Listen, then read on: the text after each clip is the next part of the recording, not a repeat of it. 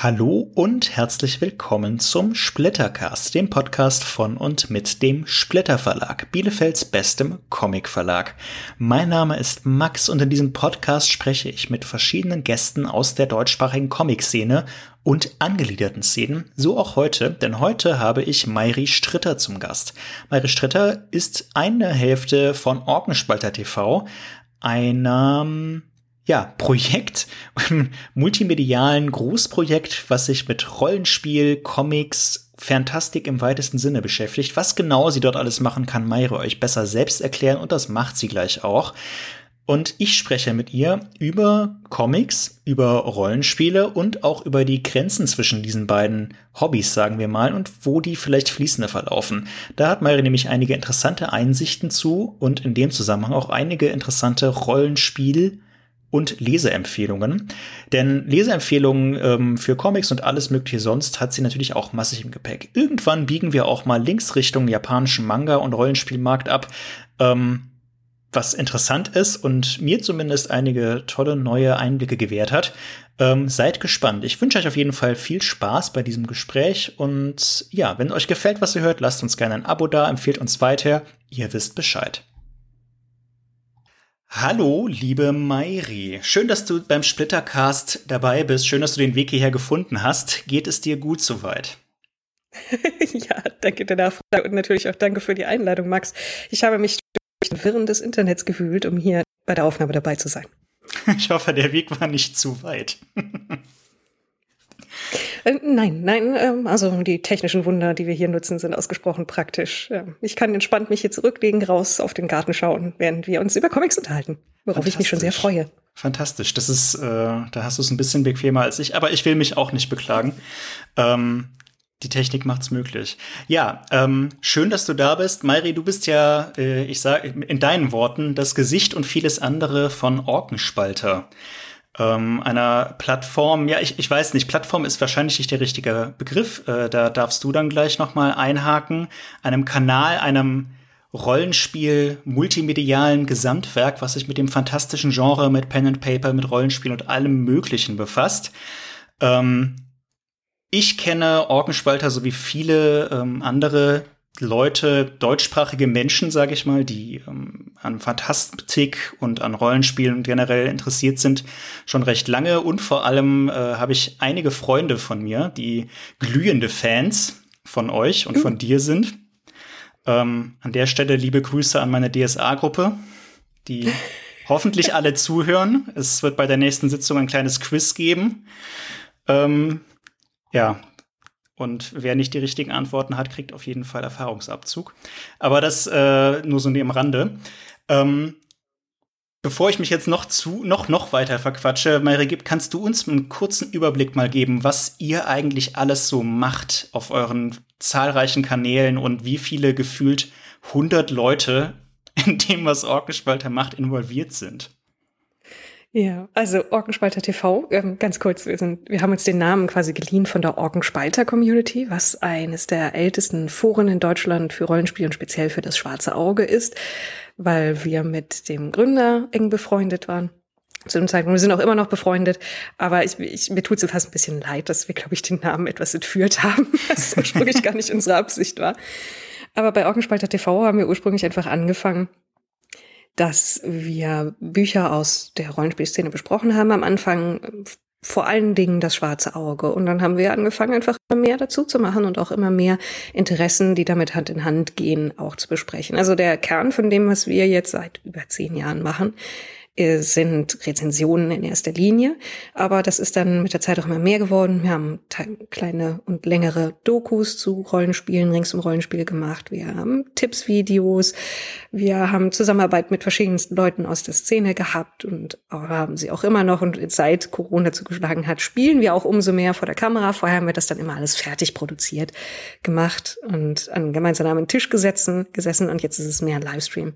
Und es hat alles mit Rollenspiel angefangen, aber es gibt ja immer sozusagen Überlappungen und Grenzzonen und viele von unseren anderen Hobbys sind damit reingekommen und eine ja, ein gemeinsames Interesse, das Nico, die andere Hälfte von Orkenspalter TV und ich teilen, sind auch Comics, wobei wir ein bisschen unterschiedliche Überlappungen haben, aber so bei bestimmten Sachen, bei ähm, einigen DC-Comics, bei Bande Dessinée und bei einer ganzen Reihe von Graphic Novels, da treffen wir uns auf jeden Fall. Dann können wir jeweils in unsere Richtung auch noch davon gehen unsere eigenen Interessen weiterverfolgen. Aber es muss schon etwas sein, was irgendwie mit den größeren Themen, die aus dem Rollenspielbereich kommen, zu tun hat, ob das jetzt das Setting ist, wie eben Science Fiction, verschiedenste Formen der Fantastik, äh, kosmischer Horror, Cthulhu-Mythos und dergleichen, dass das, also man wird uns nicht dabei ertappen, wie wir ein, ein Call of Duty spielen, aber, aber ein, ein Mass Effect schon.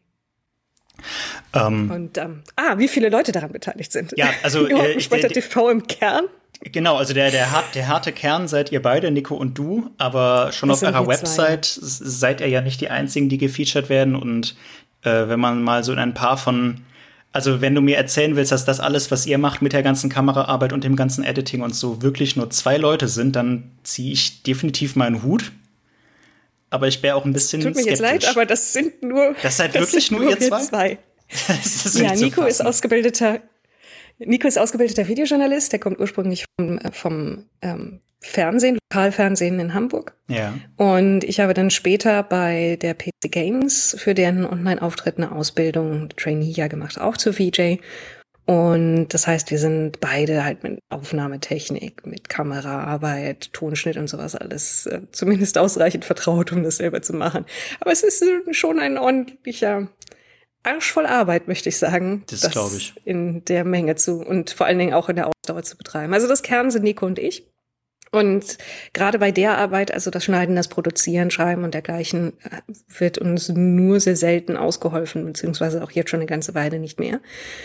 Aber dann darüber hinaus sind natürlich all die Leute dabei, die mit uns zum Beispiel Spiele spielen weil das inzwischen ein wichtiges Standbein ist, mhm. also die mit uns zusammen dann da sitzen und Rollenspiele spielen oder die mit uns auch über Comics reden zum Beispiel, weil wir da teilweise auch Leute haben, die eben noch aus einer anderen Richtung kommen. Wir haben einen halb französischen Freund, der eben auch mit einem ganz anderen Zugang zur frankophonen, franco-belgischen ähm, Situationen irgendwie aufgewachsen ist und da einen besseren Einblick hat, zum Beispiel solche Sachen. Ja. Und dann halt eben noch die Leute in der Community. Wir finanzieren uns rein über Patreon, also über eine Plattform, wo Leute uns regelmäßig Geld spenden dafür, dass wir halt machen, was wir tun. Mhm.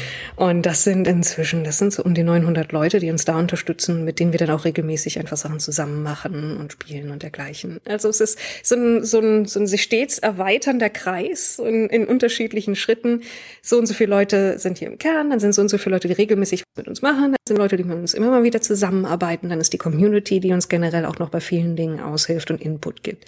Und am Ende kommen wir dann dabei an, dass wir halt auf dem Kanal gerade, glaube ich, auf die 40.000 Abonnenten zugehen auf YouTube, wo wir auch angefangen haben und im Endeffekt sind das, sind das die Leute, von denen wir das alles finanzieren können und mit deren Hilfe das funktioniert. Dann war ich mit meinen mehreren hundert Personen ja tatsächlich gar nicht so weit ab, wenn man, wenn man, wenn man die Definition involviert, äh, mal großzügig fasst, sag es mal so. ähm, Du hast schon gesagt, das ist ein Arsch voll Arbeit, das äh, glaube ich mhm. sofort, aber wie gesagt, großen Respekt dafür, wenn ihr das zu zweit so vor allem auf, der, ähm, auf dem Niveau auch stemmt.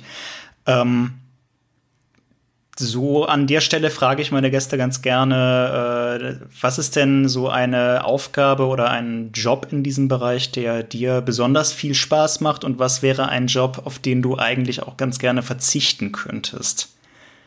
Äh, wenn du könntest. wenn, wenn ich fragen darf. Also, du musst natürlich auch nichts darauf antworten. Ähm, also ich glaube, der Teil, den ich am liebsten mache, ist einfach mit Leuten zusammen über die Dinge reden, die ich gerne mache oder mit ihnen zusammen Dinge zu entwickeln. Also gerade in, in Livestreams mit Leuten zum Beispiel über Spiele und über, über Comics und andere Dinge mich einfach zu unterhalten und dann von, von, in, von einem kleinen Detail zum nächsten zu kommen und einfach sozusagen mhm. in, in Begeisterung ja. im Flow durchzuquatschen.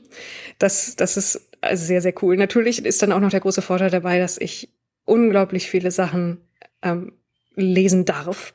Mhm.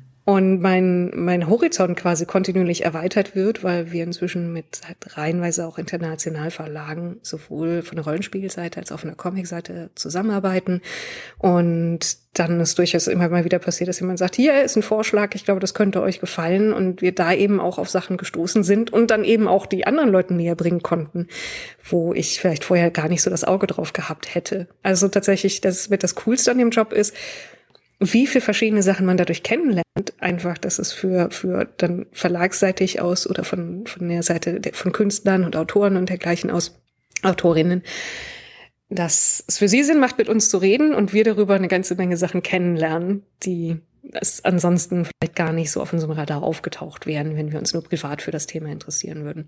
Was ich nicht mag, ist Werbung machen. Das ist, ganz, das ist leider ein entscheidender Teil des Jobs. Werbung für euch oder jetzt Werbung generell?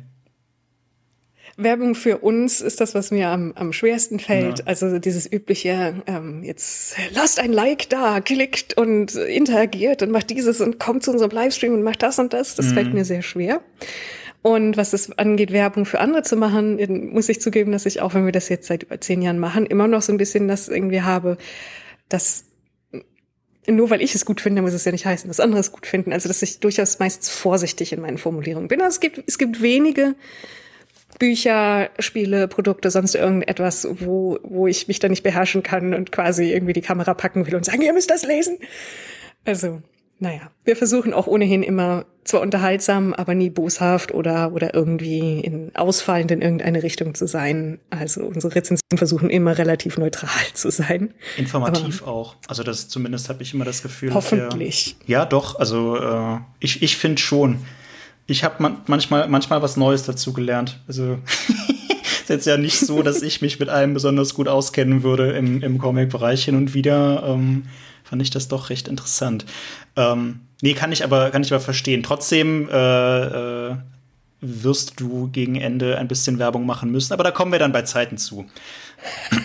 äh, nur, dass du dich okay, schon mal mental gut, darauf Ich bereite mich darauf vor. Ich bereite dich schon mal darauf ja, vor. Ja, genau.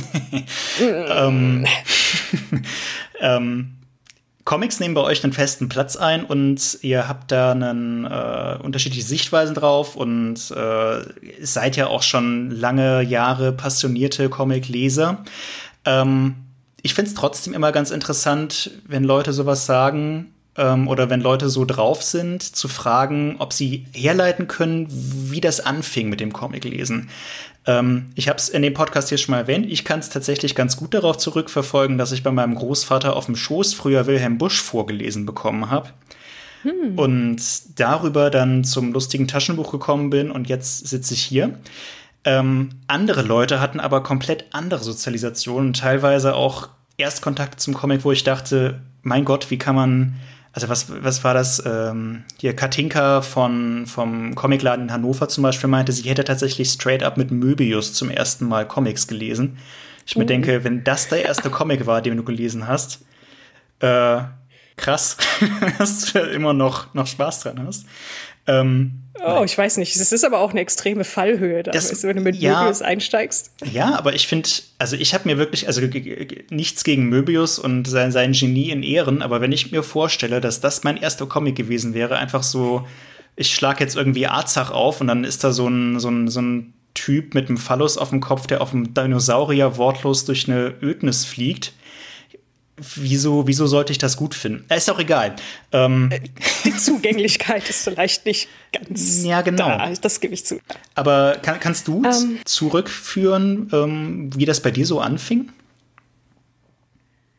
Also ich kann für Nico zum Beispiel kann ich es glaube ich ganz gut beantworten. Oh, der hat super. Sifi gemacht und einer einer der Leute, um die er sich gekümmert hat, hat im Krankenhaus Nico kommt von der deutsch-französischen Grenze, also aus der Nähe, hat im Krankenhaus einen Band von Landfäust liegen lassen auf Französisch. Tatsache. Und ja, da wurde Nico neugierig und ist dann und konnte logischerweise auch Französisch, weil Schulen in der Gegend äh, das eine der wichtigeren Fremdsprachen war dann damit angefangen, das zu lesen. Das war so sein Einstieg in die Bande Dessinée, die, diese Heroic High Fantasy Arleston-Bände. Ja. Und bei mir ist es so, dass dann in meinem Elternhaus gab es sehr zufällig gestaltete Regeln dafür, was für Unterhaltung wir Kinder uns beschäftigen durften.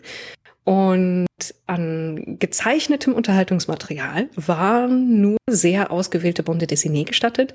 Das heißt, wir hatten wie quasi jeder deutsche Haushalt in den 80ern, 90ern Lucky Luke und Asterix. Klar.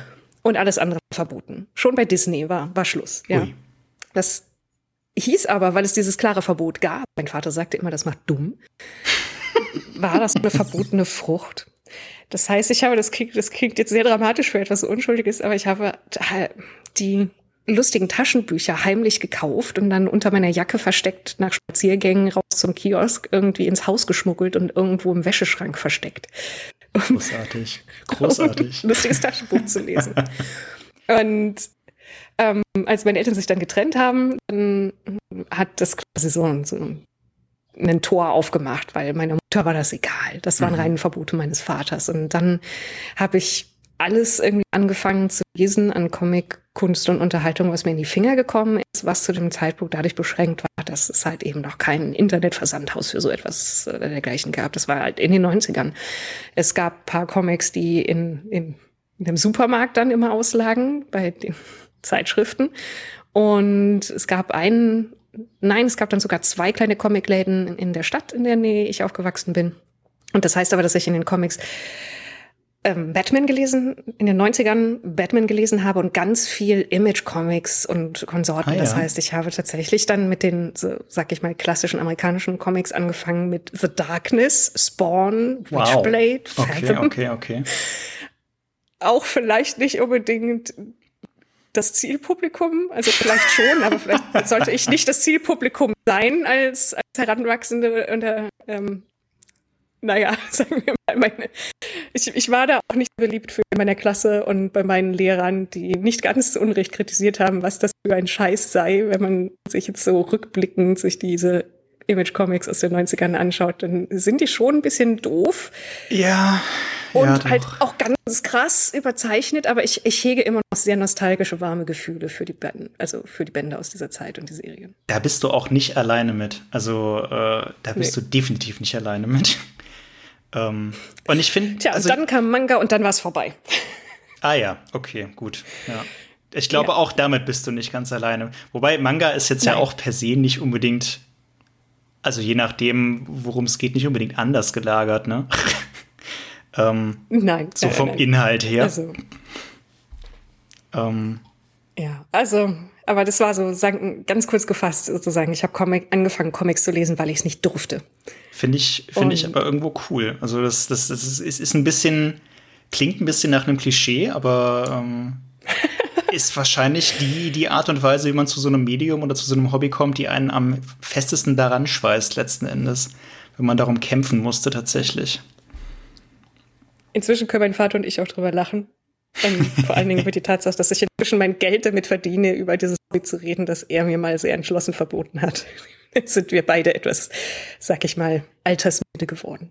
Wobei man sagen muss, dass zum Beispiel Nico mit äh, einem Anstieg über Landfäust ja schon einen recht exotischen Einstieg in das Comic-Medium gefunden hat. Also Landfäust ist ja schon keine ganz unbekannte Serie und vor allem in Frankreich ja auch super populär. Gibt es ja sogar einen Manga von, ob man es glaubt oder nicht.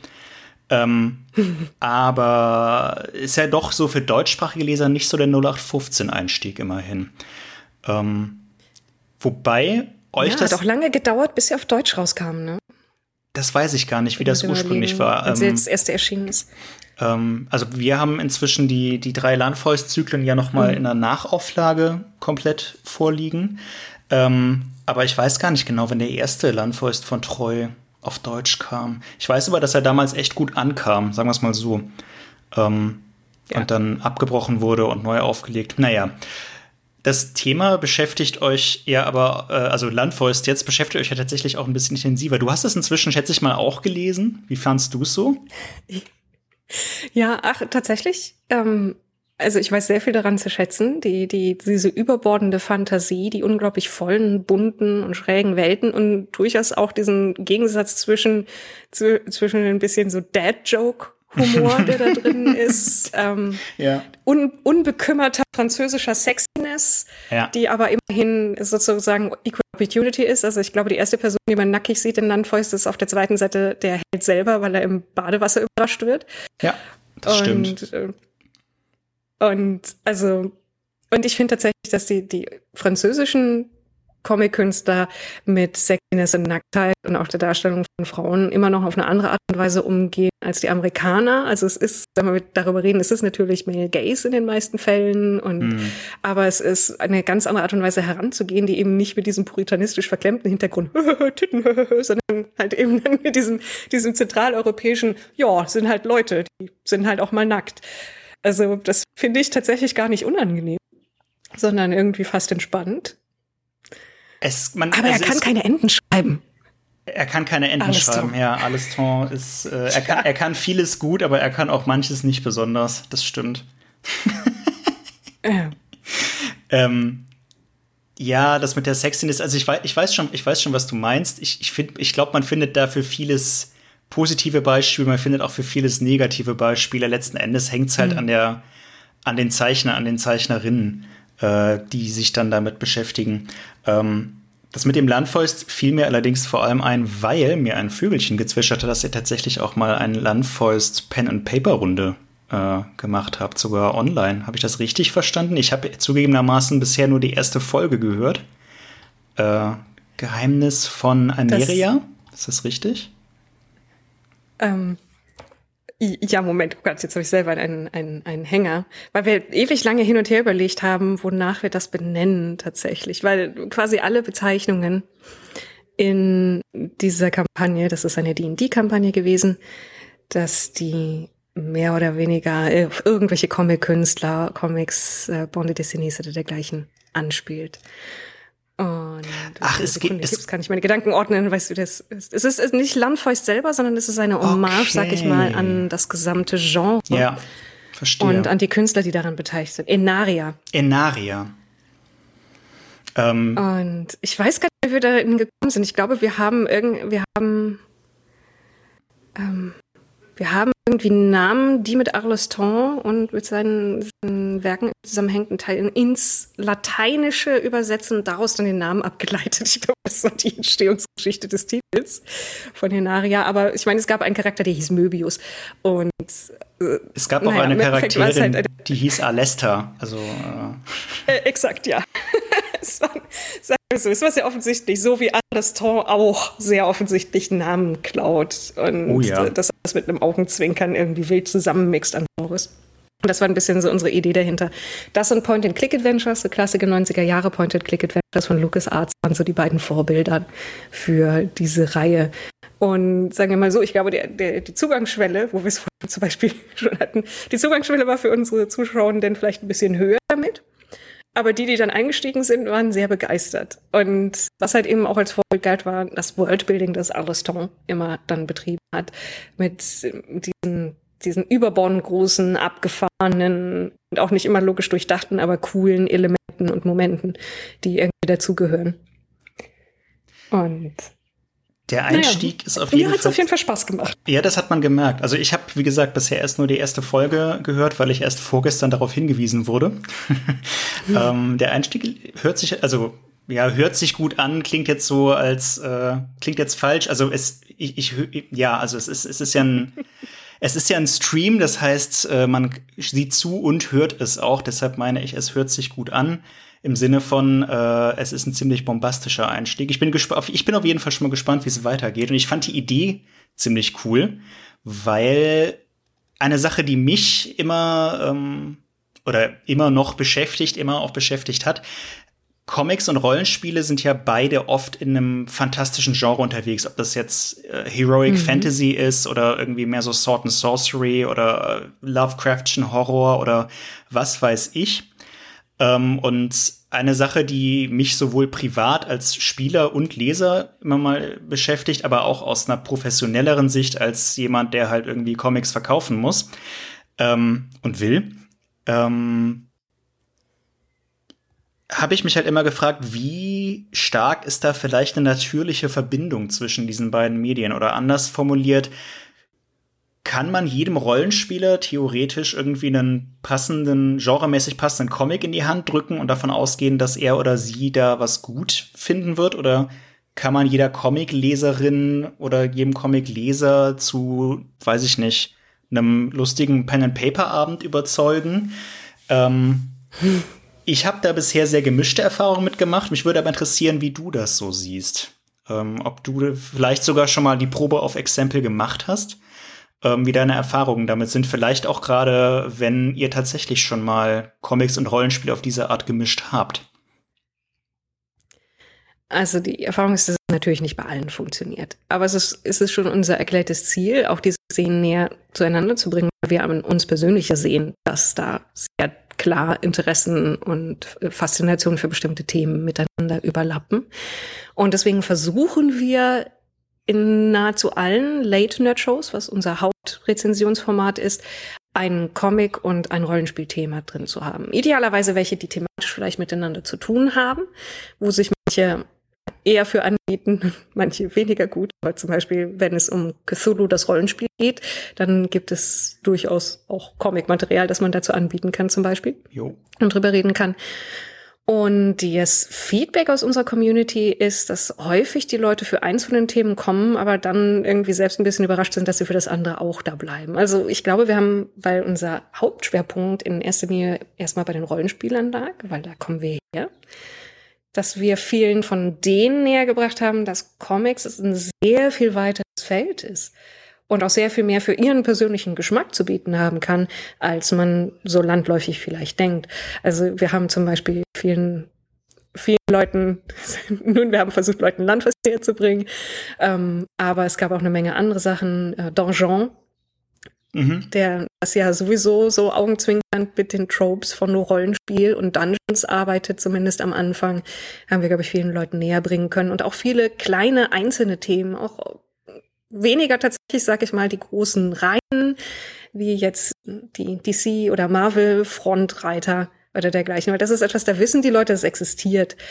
Und dann reden wir höchstens mal über eine spezielle, spezielle Phase in der Story oder spezielle Auskopplungen oder zum Beispiel bei DC über Black Label Sachen jetzt, was früher Vertigo vielleicht am ehesten war.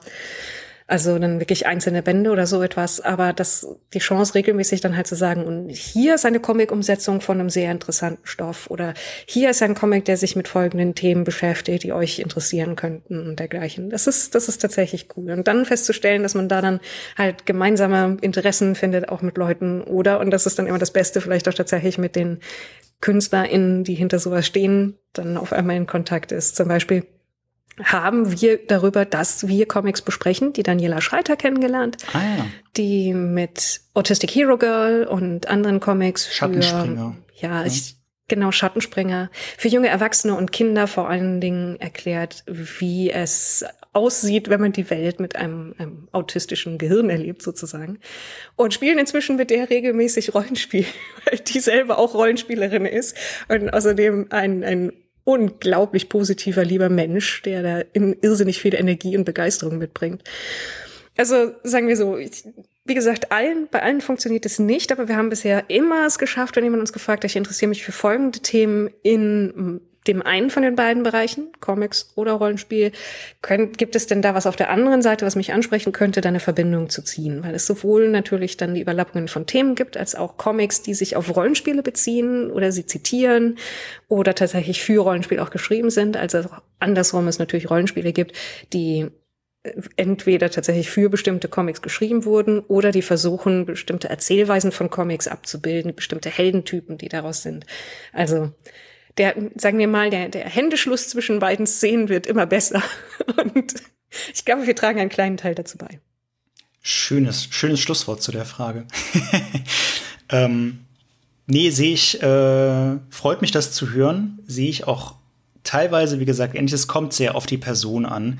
Aber ich meine, man kann ja auch nicht jeder Person jedes beliebige Buch in die Hand drücken und sagen, das wird dir gefallen, weil es äh, geschrieben ist. Genauso wie ähm, hm man auch nicht mit jeder Person jedes Spiel spielen kann, davon ausgehen kann, dass es ihm oder ihr gefällt. Also das ist äh, bei Comic-Empfehlungen, wenn ich danach gefragt werde, was für, wie, wie ich Leuten Comics empfehlen würde, würde ich auch immer über das Genre gehen. Bei Rollenspielen ist es letzten Endes ähnlich. Es gibt da auch da ja viel, viel mehr Auswahl, als man meinen könnte. Es ist halt nicht eben nicht alles ähm, Fantasy und äh, generisch mhm. nach Tolkien, sondern ähm, vor allem in den letzten Jahren hat sich das ja extrem ausgebreitet. Was mich allerdings auch in dem Zusammenhang immer ein bisschen gewundert hat, ist, dass es erstaunlich wenig, also meines Wissens, erstaunlich wenig Comics gibt, die tatsächlich in einem Rollenspiel-Setting oder mit Rollenspielen, ähm, ja, ich sag mal, arbeiten. Es ist in den letzten Jahren mehr geworden, das stimmt. Aber man, ich finde halt, man sollte meinen, dass es so, dass es Dutzende Comics geben müsste, die in den Forgotten Realms von D&D meinetwegen spielen oder mhm. in den Pathfinder-Welten oder vielleicht sogar in Aventurien, was ja die Welt vom schwarzen Auge ist, was jetzt zu dem normalsten sehr deutsches Thema ist, aber trotzdem. Ähm, es gibt da schon ein paar Sachen, zum Beispiel diese, ähm, diese Vox Machina Comic-Adaption von den ähm, äh, von, von den Critical Role? Genau, danke. Von den, von den, von den Abenteuern von Critical Role. Und es gab auch mal einen DSA-Comic oder so. Ähm, ja, einen. Einen, genau. und es gibt, es gibt Die, oder äh, doch Die, muss man sagen, diesen, diesen englischen Die, ja. Comic von Kieran Gillen, der äh, quasi auf Pen and Paper Rollenspiel abhebt. Aber ich fand immer, dass es irgendwie mhm. wenig ist. Wie siehst du das? Ja. Es ist tatsächlich, also wenig überraschend, ist da internationaler Rollenspielmarktführer Dungeons Dragons natürlich auch bei der Comic-Umsetzung vorne dabei. Es gibt, wie du sagtest, äh, zum Beispiel die Vox Machina-Umsetzung, aber es gibt auch eine reguläre Dungeons Dragons äh, Comic-Reihe. Ich weiß nicht, ob die aktuell noch läuft, aber die halt sich um eine Handvoll von Charakteren gestrickt hat, die dann in allen größeren Kampagnen, die rauskamen für Dungeons Dragons, irgendwie mit rein verwickelt wurden, ah, um die so ein bisschen vorzustellen. Und wo ein Charakter aus den Baldur's Gate Spielen, ein ikonischer, dann mit dabei war, Minsk mit seinem Hamster Bu. Und Und es gibt eine Comic-Umsetzung von einer ganzen Reihe von den Dunkelelf-Romanen von Salvatore, also um Dristo Erden, den tragischen, ausgestoßenen Joe Dunkelelfen, der nicht so böse ist wie der Rest seiner Verwandtschaft und an der Oberfläche mit Leuten Abenteuer ja. erlebt. Ähm, die, die sind auch tatsächlich ähm, alles andere als schlecht und haben, glaube ich, das Aussehen von The Drow mit stark geprägt, weil sie für die Comics natürlich eine Menge Überlegungen anstellen mussten, wie, wie zeichnen wir Leute, die ursprünglich als die sind nachtschwarz bezeichnet wurden. Und seit dem Comic sind die Drow durch, aufgrund der Darstellbarkeit, aber ich denke durchaus auch aufgrund der Problematik, die mit Blackfacing-Vorwürfen einhergeht, ah. äh, violett eher und ah, grau. Okay. Und ich glaube, das lässt sich ganz gut darauf zurückführen, weil sie nämlich damals, als sie daran gearbeitet haben, halt all diese Überlegungen hatten. Erstens, wie können wir das drucken? Ohne dass es eine Katastrophe wird auf dem Papier. Wie können wir das darstellen und mit welchen Farben könnten wir arbeiten, sodass es am Ende stilvoll ist? Ähm, keine falschen Assoziationen, Konnotationen weg, die wir nicht haben wollen und die auch unangemessen wären. Und wie sieht das dann am Ende aus? Und etwas, was ich auch noch erwähnen will, lobend ist, es gibt oder gab eine Reihe von Crossover-Comics, äh, Rick and Morty vs. D&D, wo der erste Arc von Patrick Rothfuss geschrieben wurde. Ach, krass. Ähm, der als Fantasy-Autor für Der Name des Windes zum Beispiel sehr bekannt ist. Und diese ersten sechs oder acht Wände gibt es auch dann als Sammelband. Die sind hervorragend, weil, weil sie den Tonfall von beiden Ausspr Ausgangsmedien unglaublich gut treffen und gleichzeitig auch noch eine tolle Aussage dazu machen, was Rollenspiel für Leute bedeuten kann. Absolute Empfehlung dafür. Also, das ist D&D. Und dann ansonsten, dann wird's dann schon ein bisschen dünner. Also das liegt aber, glaube ich, auch daran, dass Rollenspiel als Markt häufig weniger, sag ich, ähm, Umsatz erreichen kann, es sei denn, wir reden über die ganz großen Rollenspiele. Mhm. Und Comics zu produzieren, wie wir, glaube ich, alle wissen, ein aufwendiger und auch durchaus teurer Vorgang ist, ja. für den es nicht umsonst absolute Fachleute braucht. Und auch durchaus Leute, die, die sehr, sehr lange daran arbeiten, bis zu dem Punkt zu kommen, einen Comic zu produzieren. Weil so die landläufige Vorstellung von, ich habe eine Story und dann zeichne ich die mal auf, das trifft halt dann auch nicht so ganz. Nee. Also manche Leute machen das schon so. Wir haben solche Einsendungen, äh, die landen dann aber auch relativ schnell wieder äh, auf, einem, auf einem nicht weiter beachten Stapel, sagen wir es mal so. Aber ähm, ja, das stimmt. Das ist, es, es ist ziemlich aufwendig. Und ich glaube, das hindert gerade die kleineren Rollenspiele daran, quasi Comics für sich selbst zu schreiben. Und andersrum ist dann eben die Frage, warum sollten Comic-KünstlerInnen eben gezielt für ein bestimmtes System schreiben. Die, was du ja schon erwähnt hast von Kieran Gillen, ist ja auch nicht spezifisch auf ein Rollenspiel, sondern es arbeitet einfach mit den, den grundsätzlichen Tropes von Rollenspiel und dem Thema auch wiederum, was kann das für, für Leute bedeuten und äh, wo sind die Grenzen unserer Fantasie und wo ist die, sind die Grenzen von, vom Erzählen von Stories und Drama. Und halt eben nicht, und dies ist ein Comic, der für, keine Ahnung, Pathfinder geschrieben ist. Und dementsprechend, glaube ich, ist es eher nicht eine Frage des, des Wollens, sondern eine Frage der Möglichkeit, warum mhm. es das nicht in solchen großen Maßen gibt. Zum Beispiel in anderen Kulturkreisen, in anderen Märkten sieht es auch anders aus. Meines Wissens nach gibt es zum Beispiel in Japan tatsächlich nicht wenige Manga, die sich auf Rollenspiele beziehen, die spezifisch dafür geschrieben sind oder die Umsetzungen von Rollenspielwelten und Rollenspielabenteuern sind. Aber das geht in eine ganz andere kuriose Szene rein, die für uns auf, im, im Westen teilweise auch gar nicht so leicht zugänglich ist, allein schon wegen der Sprachbarriere, das Rollenspiel in Japan sich tatsächlich zu einer eigenen Erzählform entwickelt hat, die ganz anders akzeptiert wird als hier. Ach was. Ähm, sag ich mal, in unserem Umkreis. Ja, es ist absolut faszinierend, etwas, mit dem ich mich noch viel, viel mehr beschäftigen muss und meine Japanischkenntnisse wieder deutlich aufpolieren, aber da gibt es sozusagen auch als eigene Literaturform die schriftlichen Lieder, ähm, also die schriftliche Mitfassung oder das Umsetzen von einer Rollenspielrunde. Ach. Und das ist spielt so im ähnlichen Rang wie die Light Novel, was ja mhm. häufig so eine sehr, sehr leicht verständliche Niederschrift von Manga oder simplen Young Adult Themen oder so etwas ist. Ähm, total faszinierend, aber sagen wir mal so, im Westen haben wir das nicht. Und ich glaube, es liegt am Geld. Das ist eine ich möchte, ich möchte sagen, es ist leider eine sehr gute Erklärung. ähm, ja, wahrscheinlich, wahrscheinlich, wahrscheinlich, sehr wahrscheinlich liegt es da irgendwie dran. Aber dass, dass das in Japan noch mal eine ganz andere Strömung da gibt, das ist mir komplett neu, super interessant.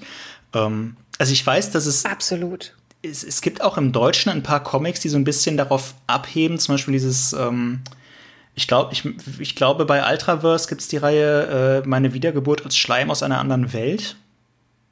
Wobei ich nicht weiß, ob das, ja, das ob das nicht vielleicht eher auf Videospiele abhebt, wo ich drüber nachdenke, so mit Monster Hunter und so. Ähm, ja, oder, das ist oder so eine Mischung, dich, aber das ist aus dieser das ist aus einer Reihe. Es ist immer interessant zu beobachten, welche sozusagen neuen Trends es gibt, die dann auch den Sprung in die Übersetzung schaffen und ähm, meine Wiedergeburt als gut, gut. Also auf jeden Fall, ich, ich, ich bin wieder geboren worden und jetzt bin ich ein Schleim und es ja. gibt davon ja auch ganz zig verschiedene andere Varianten irgendwie.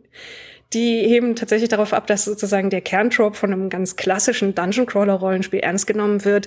Leute in einer Gruppe müssen in einen Dungeon gehen und dort aus bestimmten Gründen Monster besiegen. Und dann wird auf einmal bizarres Worldbuilding darum betrieben, warum das so ist und was das für Charaktere sind und warum wir möglichst aus der abstrusesten Sicht darauf, das zu erzählen. Das ist irgendwie diese, diese überbordende, für, für uns themenhaft manchmal auch schwierig nachzuvollziehen, warum das tatsächlich ernst genommen wird, warum darauf Geld drauf geworfen wird und das produziert wird. Aber auch irgendwie diese fast so eine, so eine beiläufige Leichtigkeit, die ich an der Manga-Szene tatsächlich sehr gerne mag, dass einfach Dinge ausprobiert werden, wo man hier im Westen vielleicht einfach sagen würde, das, das, das ist doch keine Unterhaltung, das könntest du doch so nicht machen. Das wird doch im Feuilleton nie mehr ernst nehmen. Ähm, ah, die Hoffnung ja. haben, aber, glaube ich, hätte, habe ich zumindest schon längst aufgegeben. Aber gut. das ist nicht der springende Punkt, finde ich. Ähm, ja. Aber ja, es gibt, es gibt ja diese, ein paar Mangas, die, die aus dieser Richtung kommen, halt, die den Dungeon Crawl, den, diesen Aspekt des Rollenspiels quasi als Setting nehmen, um darin ihre Stories zu erzählen. Was ja irgendwo der Ursprung des Pen and Papers auch irgendwo ist, wenn man, also ich glaube, D&D 1 hatte auch viel Dungeon Crawling Elemente. Es war zumindest so, zumindest ist es auch das, was in der, in der mhm. breiteren Popkultur immer noch hängen geblieben ist. Wenn man sich jetzt mal, weiß ich nicht, Stranger Things beispielsweise anguckt, als, glaube ich, eine, eine Serie, die viele Leute geguckt haben, wo sie dann irgendwie, glaube ich, tatsächlich messbar danach das Interesse an D&D gestiegen ist, weil die Protagonisten D&D spielen. Ähm, und mit Feuerbällen um sich werfen. Ähm, das ist, sag ich mal, der Kern gewesen der Regelwerke, die ja. als erste rauskamen, ja, weil die sich vom, von so, so Püppchenschubsen, also so tatsächlich meistens historischen Kriegsspielen mit, mit kleinen Zinnenfiguren und dergleichen heraus entwickelt haben. Und, aber dazu muss man sagen, dass die Regeln haben sich vielleicht immer nur mit Kampf beschäftigt zu dem Zeitpunkt, als die ersten Rollenspiele rauskamen. Aber das hieß nicht, dass die Leute nur Kämpfe spielen konnten. Alles andere musste man dann halt irgendwie improvisieren. Und sagen wir mal, mit, mit die Leute, die das Rollenspiel mit erfunden haben, hatten dann durchaus selber das Interesse daran, noch viel größere Geschichten zu erzählen und das darüber hinaus zu weiten. Insofern gibt es da wirklich eine starke Parallele zu diesem relativ neuen, die letzten fünf Jahre, glaube ich, aufgekommenen Trend an, an oder neuem Genre an Manga. Ähm, dass eben der Kern ist es, Leute gehen in einen Dungeon, aber interessant ist, warum tun sie das und wer sind sie und was passiert drumherum. Also im Endeffekt funktioniert das sehr ähnlich, das stimmt. Und jetzt muss ich ganz ehrlich sagen, ich weiß nicht, ob es diese Genre an Manga nicht vielleicht sogar schon viel, viel länger gibt, aber mir ist es erst die letzten fünf Jahre aufgefallen. Naja gut, es ist ja auch immer die Frage, wann es dann irgendwie nach Europa schwappt und ob wie das hier so angenommen wird. Ähm also ich, ich, ich habe diese Manga zugegebenermaßen nicht gelesen. Ich kenne die nur und ich weiß, dass es davon noch mehr gibt. Es gibt auch bei Manga-Kult was mit einer Spinne aus einer anderen Welt oder so ähnlich. Also Hier ist eine Spider, so what? Ja, genau, genau. Ja, ich bin eine, ja. ich bin eine Spinne. Na, und, die, die ja. Titel werden auch immer seltsamer. Die Titel ähm, sind auch immer länger geworden und bizarrer geworden. Gut, es gibt aber halt auch nur so und so viele Worte in einer beliebigen Sprache und bei dem Output an Manga, den es inzwischen gibt, sind da alle Kombinationen irgendwann mal durchgespielt. Ne? Ähm, nein, sorry. Also es kommt wirklich sehr viel Manga raus, habe ich das Gefühl, aber das war jetzt vielleicht ein etwas fieser Seitenhieb. Ähm, aber dieses Genre scheint es ja schon zu geben. Es gibt ja auch ähm, immer, also ich meine, dass, dass das Manga sich stärker oder näher am Puls der Zeit an Popkultur arbeiten als Comics teilweise ist jetzt nicht so neu, wobei ich sich da jetzt in den letzten Jahren auch ein bisschen was gedreht hat und immer mehr vor allem amerikanische Comics auch rauskommen, die irgendwie mehr popkulturelle Referenzen beinhalten und irgendwie ein sich trauen, eine kürzere Halbwertszeit zu haben dadurch, sage ich mal. Ähm, aber es ist eine interessante Strömung. Ähm, und finde ich auch interessant, dass es hier offensichtlich auch gut ankommt, weil wenn ich mich recht entsinne, sowohl das mit dem Schleim als auch das mit der Spinne verkaufen sich nicht so schlecht, auch hier in Deutschland. Ähm, also offensichtlich scheint es da auch ein paar Elemente zu geben, die unabhängig von so einem kulturellen Überbau, den es vielleicht eher in Japan gibt, funktionieren. Ja. Äh, danke auf jeden Fall für den Hinweis. Das ist interessant. Da muss ich mich auch noch mal mit auseinandersetzen, glaube ich. Vielleicht. Wie gesagt, da muss ich mich auch noch viel tiefer hineinarbeiten in die japanische Szene, weil sie total faszinierend ist. Ja, ich, hab, ich persönlich habe mit Manga immer so meine Probleme, muss ich zugeben. Das ist äh, mein, meine persönliche Achillesferse. Aber ich, ich gelobe da jetzt, wie schon zum wiederholten Male hier an dieser Stelle, äh, Besserung. Besserung. Besserung, ja. Werde dann doch noch mal in den Manga laden müssen. Ähm, hoppala, ist mir was runtergefallen. Ähm, umgekehrt gedacht, wir hatten das. Ähm, äh, nee, ich fange es anders an. Ähm, ich habe Die, um noch mal darauf zurückzukommen. Hast, hast du Die gelesen, bevor ich da mhm. jetzt zu sehr. Ja. Okay. Habe ich. Ähm, ich auch soweit es, soweit es bisher erschienen ist. Ich glaube, ein, ein Sammelband wartet noch auf uns von Kieran Gillen und Stephanie Hans, also die, oder Hans, ich weiß nicht, wie, wie man Hans auf, auf Deutsch, aber sie ist, glaube ich, Amerikanerin, deshalb weiß ich nicht so genau, wie man das ausspricht.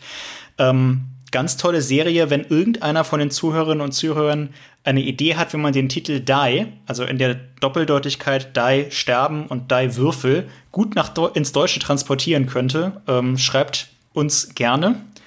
Äh, nicht, dass wir die Serie unbedingt machen wollen würden, aber es würde mich persönlich interessieren, denn während ich das gelesen habe, habe ich nie an fast nichts anderes denken können, als wie diese ganzen verdammten Wortspiele ins Deutsch zu übersetzen wären. Das hat mich wahnsinnig Geht mir gemacht. ähnlich. Ähm, nein, aber es, ja. ist, es ist eine wahnsinnig tolle Serie, ob man jetzt Rollenspiel mag oder auch nicht. Ähm, und Kieran Gillen hat ja auch ein Rollenspielsystem dann dazu geschrieben. Beziehungsweise, ich glaube, er hat das so parallel entwickelt. Mhm. Er geht ja in dem, im Making-of so ein bisschen drauf ein. Ähm, ich kenne das System jetzt nicht, fand es immer ganz interessant, so von der Idee her. Ähm, irgendwas so für vielleicht irgendwann mal ausprobieren. Ähm, aber es gibt ja eine Menge, Menge Comic-Welten, sage ich mal, die es vielleicht auch verdient hätten, zu einem Rollenspielsystem zu werden. An Landfäust habe ich, als ich Landfäust gelesen habe, auch immer schon denken müssen, dass das eigentlich für so ein ähm, humorvolles Rollenspiel, Pen and Paper oder wie auch immer sich gut eignen würde mit den verschiedenen Rassen und mit den magischen Kräften und dass man es irgendwie sich selber vielleicht nicht ganz so ernst nimmt. Ähm, gibt es irgendwelche Comics oder Comicwelten, die du gerne spielen würdest, sozusagen? Schon mal drüber nachgedacht in irgendeiner hm. Form? Ja, durchaus eigentlich. Die Sache ist, bei fast allem, was ich lese, denke ich, weiß, mein Job ist, Rollenspiele auch zu schreiben, darüber nach, ob das irgendwie Stimmt, als Input ja. taugt. Und ähm, Saga wäre zum Beispiel etwas, von ähm, Brian K. Vaughan gut eignen würde. Genau. Ja. Familien, Familiendrama im Fantasy-Weltall.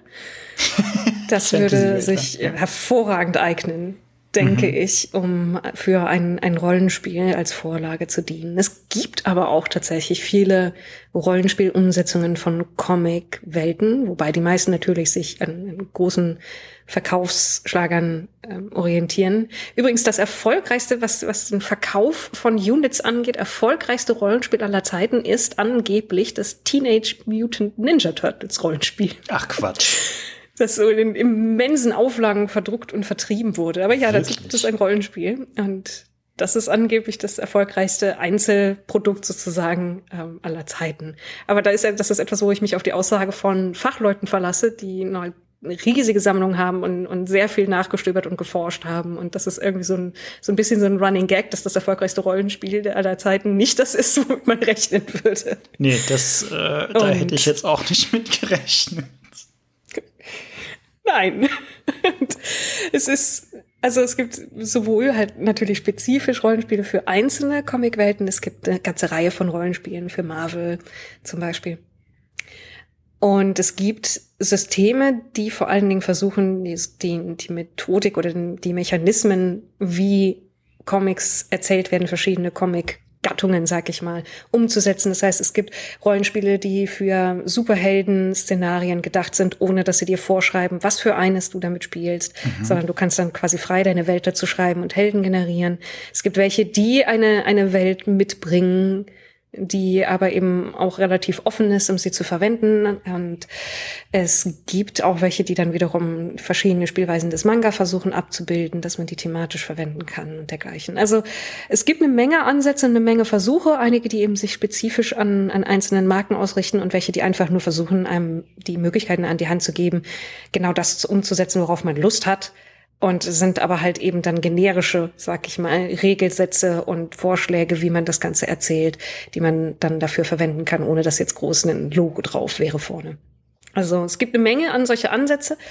Und das erste, was mir jetzt halt eben eingefallen ist, als das fände ich super, wenn es umgesetzt wird. Und jetzt bin ich fast versucht zu googeln, ob es dafür schon zumindest eine Fanumsetzung gibt, wäre Saga. Aber ach, wegen, wegen mir fast alles, wie gesagt, was ich lese, löst irgendwie so dieses aus, hm, da könnte man sicherlich was draus ziehen, damit könnte man was machen. Das ist eine interessante Art, ein interessanter Erzählkniff. Diesen Charakter würde ich gerne irgendwie auf eine gewisse Art und Weise übernehmen oder einen ähnlichen schreiben, dieser Part des Weltenhintergrunds oder sonst irgendetwas. Also fast alles, was über unseren Tisch wandert und gelesen wird, der finde ich, könnte man auf jeden Fall was draus ziehen. Eben weil Fantasie, sag ich mal, der Kern sein muss von einer Comic-Erzählung, weil, weil sie sehr stark darauf setzen muss, Leute zu überraschen und eben auch in ihrer Darstellung in irgendeiner Form was Interessantes zu machen. Also ich bin immer enttäuscht, wenn ein Comic nicht die Tatsache nutzt, dass es ein Comic ist, wenn also mhm. aus der, der, visuellen Darstellung des Stoffes nicht irgendwie eben noch eine, was rausgezogen wird, was ich nicht aus einem Roman auch bekommen könnte. Und dementsprechend bietet das immer halt sehr viele Möglichkeiten, daraus inter, halt irgendwie Inspirationen rauszuziehen durch die vielen Ebenen, die da existieren.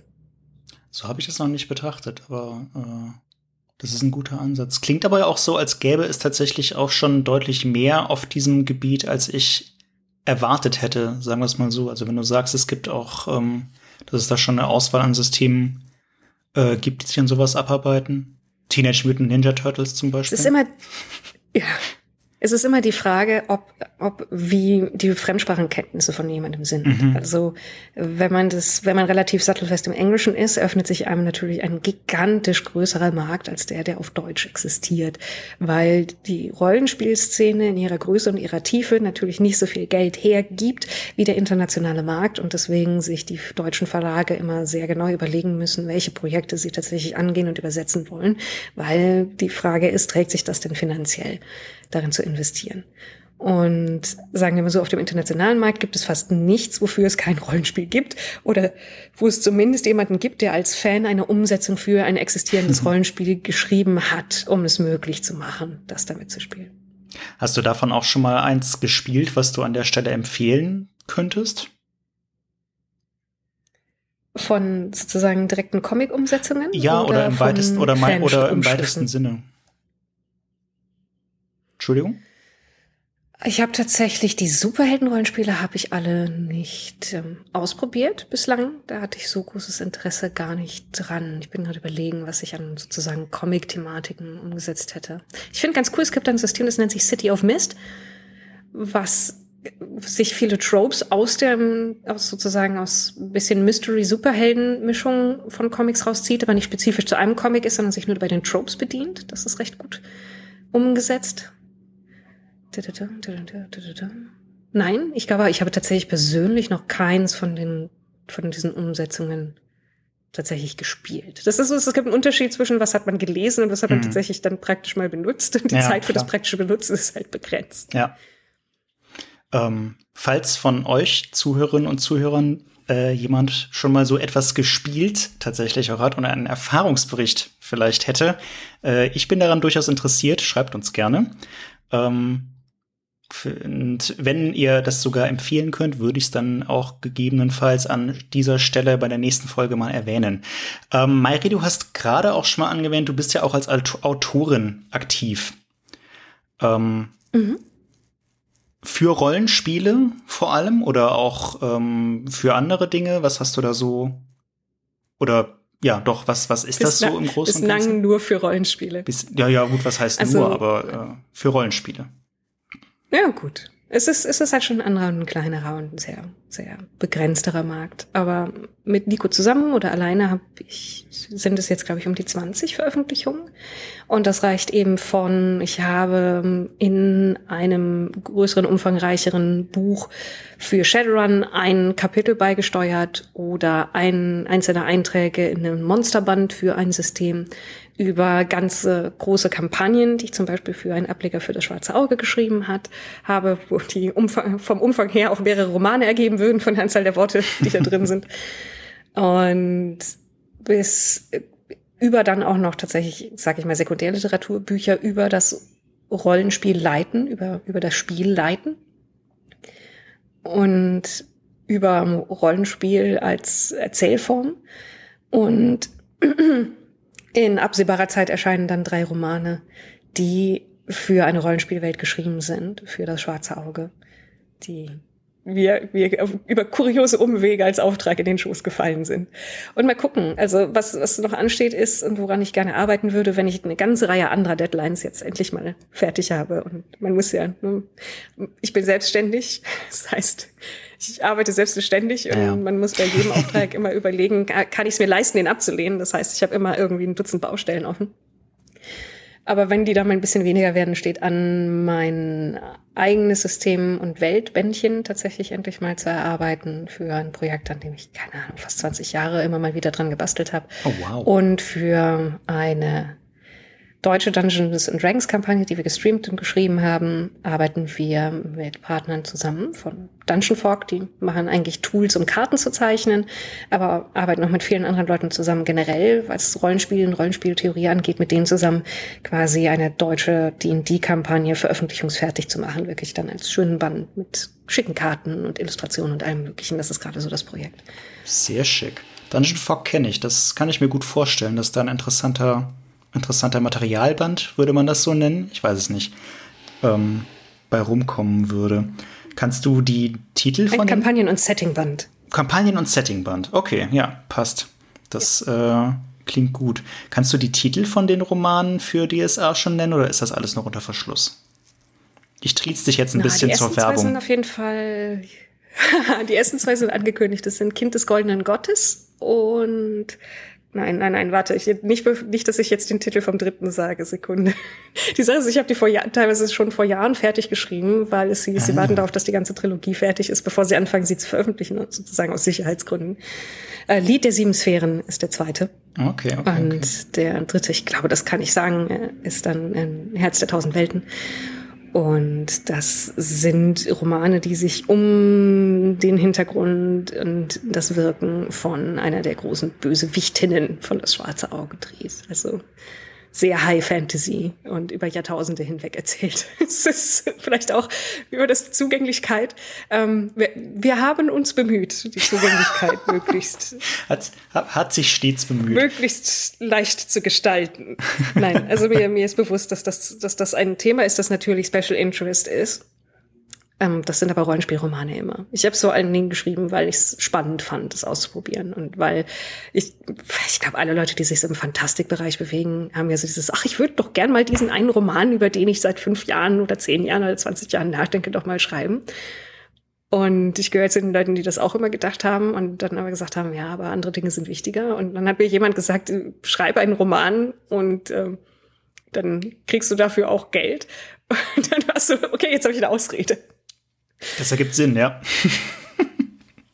naja, gut. Und quasi mir auch selbst zu beweisen, dass ich dieses Projekt auch zu Ende bringen kann. Ja. Dass tatsächlich dann am Ende drei fertige Bücher sind. Nico hat, hat auch durchaus dann mitgeschrieben. Der erste ist, glaube ich, zu 99 Prozent aus meiner Feder. Und dann beim zweiten und dritten haben wir uns das eher aufgeteilt.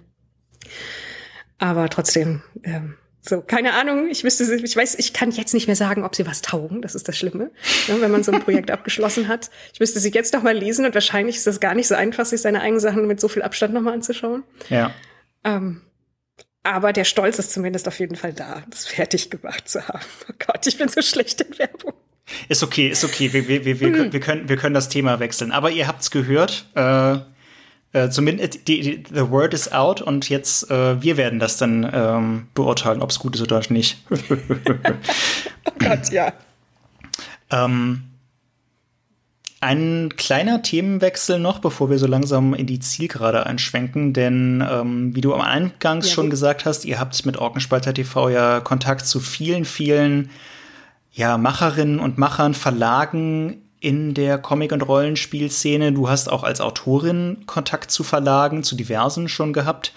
Ähm, und mhm. ähm, Comic-Verlage und Rollenspielverlage funktionieren ja nicht unbedingt gleich, aber in einem gewissen Anspruch äh, Sinne haben wir eine ähnliche Kundenbasis, glaube ich, weil es ein relativ nischiger Markt ist mit anspruchsvollen Kundinnen und Kunden, die relativ genau wissen, was mhm. sie wollen und teilweise halt auch extrem gut informiert sind, was so international auch läuft. Ähm, wir zum Beispiel machen ja vor allem Lizenzgeschäft, also äh, sind vor allem Lizenznehmer für Fran franco-belgische Comic-Reihen und äh, viele unserer Kundinnen und Kunden, mit denen wir regelmäßiger Kontakt haben, sind oft mindestens genauso gut informiert, wenn nicht besser als wir. Ähm, mich würde interessieren, was aus deiner Sicht einen ich sag mal, ich, ich, ich mache jetzt mal äh, Airquotes, die kann natürlich niemand sehen, deshalb sage ich, dass ich sie gemacht habe. Sehr elegant, äh, fällt mir auf an dieser Stelle. Äh, in Anführungszeichen, was macht einen guten Verlag in dem Zusammenhang aus? Also, was sind also ich meine, da gibt es jetzt nicht die eine Antwort zu, das ist mir schon klar, aber wenn du überlegst, was macht einen guten Rollenspielverlag aus, macht einen guten Comicverlag aus, was sind so die, die absoluten Must-Haves und was sind vielleicht auch absolute No-Gos, ähm, was ein Verlag für dich leisten oder bringen muss?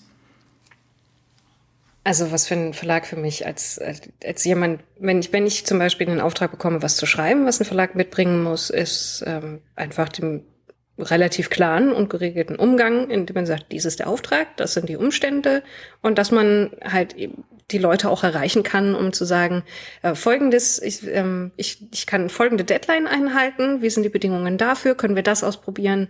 Also die Bereitschaft, einfach mit Leuten, Leuten zusammenzuarbeiten und sich dann an die gemeinsam gesetzten Ziele zu halten. Ich habe da, ich will einfach nur eine professionelle Zusammenarbeit, aber als Kundin ja. sind die Dinge, die mir, glaube ich, am wichtigsten sind, sind ähm, ja Ehrlichkeit und Begeisterungsfähigkeit. Man muss dazu sagen, dass, glaube ich, der, der Rollenspielmarkt in Deutschland noch kleiner ist als der Comicmarkt. Da gehe ich fast von und aus. Und nischiger und auch weiter verteilt. Und das heißt, dass die wenigsten Verlage mit dem, quasi dem Konzept funktionieren, dass sie ein richtiges Verlagshaus mit Festangestellten sind, dass eben ähm, auch gewisse Verantwortlichkeiten hat, einen ausreichenden Umsatz zu machen und dergleichen. Mhm. Und das bedeutet, dass quasi auch eine gewisse Familiarität zwischen Kundinnen und Verlagshäusern oder Verlagen besteht, weil das ist häufig die, sag ich mal, sehr leicht ist von, von, von Kunden auf die andere Seite zu wechseln, ähm, weil viele Leute halt eben dann durchaus auch selber dann sagen, gut, dann arbeite ich an einem Projekt mit oder so etwas. Das sind fast fließende Grenzen manchmal. Und gleichzeitig heißt das aber auch, dass ich durchaus bereit bin, weil ich weiß, der Markt ist klein und es ist auch immer die Frage, kann man überhaupt aus einem Projekt, das man gemacht hat, das Geld wieder rausziehen, das nötig ist, um ein weiteres Projekt zu machen oder so ich bin, finde, habe ich kein Problem damit, wenn man sieht, dass Geld gespart werden musste bei einem Projekt. Also okay. es ist für mich vollkommen okay zu sagen, wir können es uns nicht leisten, so und so viel Illustrationen da drin zu haben oder sonst irgendetwas, was ich dann bewundere, ist, wenn die Leute irgendwie eine kreative Initiative zeigen und dann, dann schaffen, etwas mit möglichst wenig Budget trotzdem auf eine sehr ansprechende Art zu gestalten. Und dann gibt es zum Beispiel, ähm, es gibt einen kleinen Verlag in Deutschland, der gerade in, in die Sachen sehr viel bedient. System Matters, die zum Beispiel für viele von ihren kleineren Fantasy-Sachen darauf zurückgreifen, dass die British Library ein offenes Bildverzeichnis online stellt und die dann einfach tatsächlich mit alten Holzschnitten oder Kupferstichen oder so etwas dann ihre Fantasy-Geschichten teilweise illustrieren. Also genial. diese Kreativität, die da ist.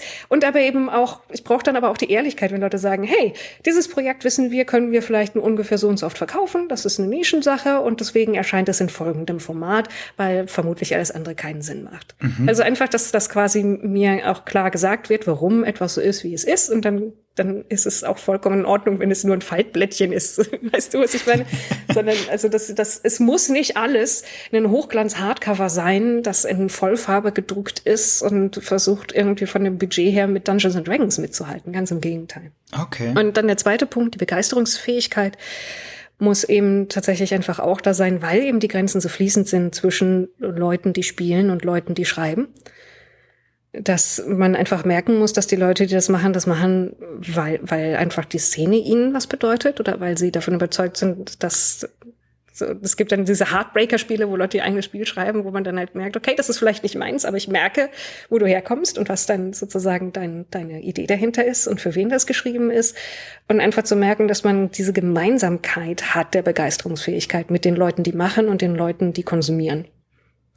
Und wenn ein Verlag das beides mir sozusagen mitteilen kann, dann bin, bin ich vielleicht, naja, ich versuche natürlich die Neutralität zu wahren, aber dann zumindest habe ich immer ein sehr angenehmes und warmes Gefühl, wenn ich mit den Leuten davon über ihre Sachen rede. Sehr diplomatisch ausgedrückt und eine schöne Antwort. Also ich, den, den zweiten Punkt kann ich so unter, kann ich so unterschreiben. Den ersten Punkt, glaube ich, also bis wir da beim ich weiß nicht, ob das auf, für Comicverlage auch so zutrifft. Ich glaube, wenn wir aufhören Comics, würden, ja. an unserem, an, wenn wir unseren Qualitätsstandard runterschrauben, dann haben wir ganz schnell Probleme. So gesehen arbeitet der, arbeiten Rollenspiel- und Comicverlage zumindest in Deutschland vielleicht doch nicht ganz so ähnlich. Aber ich verstehe voll, was du meinst. Ja, ich finde das. Wobei man, ja. Ja, wobei man wie gesagt sagen muss, dass die meisten Verlage oder Leute, die was rausbringen in Deutschland, also dass die wenigsten davon wirklich Verlag im Sinne von Verlag sind, sondern dass das viel einfach Leute sind, die das nebenher machen, mhm. einfach weil sie es wollen. Und dann ist es für mich auch okay, wenn es halt ein, gefalt, ein handgeheftetes Faltblatt ist, also so die Fanzine-Sachen oder so etwas. Ja. Also da gibt's halt schon sozusagen Trennung. Ja, aber es gibt, es gibt auch Anspruch. auf dem Comicmarkt in Deutschland einige Verlage, die äh, quasi eine, eine, eine Personen äh, Unternehmen sind. Hm. Der Dantes Verlag zum Beispiel oder äh, Salek hm. Publications hm. oder der Al Verlag hat, glaube ich, auch nur, ist eigentlich auch nur eine Person. Und die halten trotzdem einen recht, also ich sage jetzt, ich will jetzt nicht sagen erstaunlich hohen Qualitätsstandard, weil erstaunlich ist es eigentlich nicht, weil er schon die machen das ja auch mit Herzblut und stehen da irgendwie hinter. Aber ich glaube halt, da wäre keine große ähm, Toleranz, sage ich mal, dafür bei, bei vielen Kundinnen und Kunden, wenn das halt nicht qualitativ mithalten würde mit den Publikationen von größeren Verlagen. Ähm, ja. Aber das kann auch sein, vielleicht ist es auch eine zu pessimistische Sichtweise, ehrlich gesagt. Da kann, das, das ist jetzt eine Vermutung, da kann ich ehrlich gesagt nicht so mit Hand und Fuß argumentieren. Ähm, ich gebe auch zu, dass wir, wenn ich ein bisschen mal nachdenke, die Ansprüche natürlich auch unterschiedlich sind, von we, je nachdem, wer sozusagen etwas herausgibt. Mhm. Ich weiß, es ist ein größerer Verlag, dann sind die Ansprüche halt natürlich schon ein bisschen anders, wenn man dann sagt, ich, ich weiß doch, dass ihr eigentlich das besser könnt. Warum wurde hier ausgerechnet, ja. sag ich mal, ein bisschen zu hastig gearbeitet oder so etwas. Stimmt schon. Aber weißt du, wenn, und wenn dann etwas nicht gut ist, dann muss aber die, müssen die Leute, die es herausgegeben haben, aber auch sagen können, oh, okay, kann sein, dass wir einen Fehler gemacht haben. Finden wir irgendwie einen Weg gemeinsam da, da das dran zu arbeiten oder wir, wir, wir bessern uns oder sonst irgendetwas. Also die Annahme ja. von Kritik. Ja, was dann wieder in den, in, was dann wieder in deinen zweiten Punkt reinspielt mit der Kundennähe und der Begeisterungsfähigkeit. Ja. Nee, coole Antwort, gefällt mir gut. Ähm, bevor wir jetzt zu den, zu, den, zu den Empfehlungen kommen, die ich dir noch abbringen werde und dem, dem bisschen Werbung, was wir noch machen ja. müssen, äh, was heißt müssen, diese, die, die ich noch machen möchte, hast du äh, mhm. an dieser Stelle, wie jeder meiner Gäste, wenn du möchtest, die Gelegenheit zu einer Gegenfrage. Also wenn du eine Frage hast an den Verlag oder an mich oder etwas, was ich weiterleiten soll, ähm, dann wäre jetzt okay. der Zeitpunkt dafür. Dann, okay, dann habe ich eine, vielleicht eine persönliche Frage. Aber gab es schon mal einen Comic, wo du einfach nicht einsteigen konntest? Oder wenn, wenn das vielleicht irgendwie zu, zu fies ist, warum hast du nie den Einstieg zum Beispiel in Manga gefunden? Also ich finde das immer faszinierend, was das ist, was die Leute vielleicht am ehesten davon abhält, was Neues auszuprobieren. Ähm, Comic, wo ich, oh, die Frage habe ich schon mal beantwortet und ja, kurz sammeln. Nee, also ein Comic, den ich. Es gibt einige Comics, die ich letzten Endes nicht besonders gern mochte. Und es gab auch diverse Comics, die ich mehrfach anfangen musste. Zum Beispiel 100 Bullets von Brian Azzarello, einfach weil es ein relativ kompliziertes Buch ist, vor allem wenn man es auf Englisch liest. Ähm, aber es gab noch nichts, was ich dann irgendwann aus der Hand gelegt hätte und gesagt hätte, bah, ne, nie wieder. Beim Manga Weiß ich nicht. Also ich glaube inzwischen, ich habe so ein bisschen, ich bin damit halt irgendwie nicht früh genug in Kontakt gekommen. Ich habe als Jugendlicher halt ein bisschen Dragon Ball gelesen, irgendwie mal ein oder zwei ähm, andere Manga-Serien, die ich zufällig mal in die Hände bekommen habe oder geschenkt gekriegt habe. Aber es war nie so viel, dass ich mich dafür so dezidiert interessiert hätte. Ich habe immer lieber Romane gelesen, in dem so in, als als Jugendlicher, mhm. so in meinen Teenie-Jahren. Und dann irgendwie als Erwachsener. Jetzt inzwischen fehlt mir halt ein bisschen die Muße, weil ich relativ viel Comics halt schon lesen muss. Und ich, ich persönlich finde, es ist schon eine sehr andere Leseerfahrung. Und das macht es für mich schwieriger, da reinzukommen. Also ich finde, so, also klar, man liest es andersrum, haha. Ähm, das ist jetzt aber nicht das Problem. es ist nicht so, dass ich, dass ich. Zumindest Zumindest seit die deutschen Verlage aufgehört haben, alles zu spiegeln, ja, was sie früher mal gemacht haben. Was genau, was, was früher gemacht wurde. Ich habe jetzt vor kurzem, das habe ich an diesem, das habe ich in diesem Podcast versprochen, dass ich Akira lesen würde. Das habe ich gemacht, so übrigens. Mhm. Ähm, allerdings in der gespiegelten Fassung, weil ich irgendeine Jubiläumsausgabe von Carlsen habe, die sie extra wieder zurückgespiegelt hatten, also in die von links nach rechts ähm, Fassung, weil das die Art und okay. Weise ist, wie sie die zuallererst veröffentlicht haben. Ähm, mhm. Ja, so. Ähm, worauf ich hinaus wollte, daran liegt es nicht. Es ist mehr, dass ich schon das Gefühl habe, die Art des Erzählens ist sehr anders. Ähm, mhm. Ich meine, es gibt ja auch sowas wie Euromanga, wo dann irgendwie die, die also ich, es ist mir klar, dass es Werke gibt, die irgendwie dann fließenden Verlauf haben, wie wir teilweise auch im Programm haben, Freak Squeal zum Beispiel.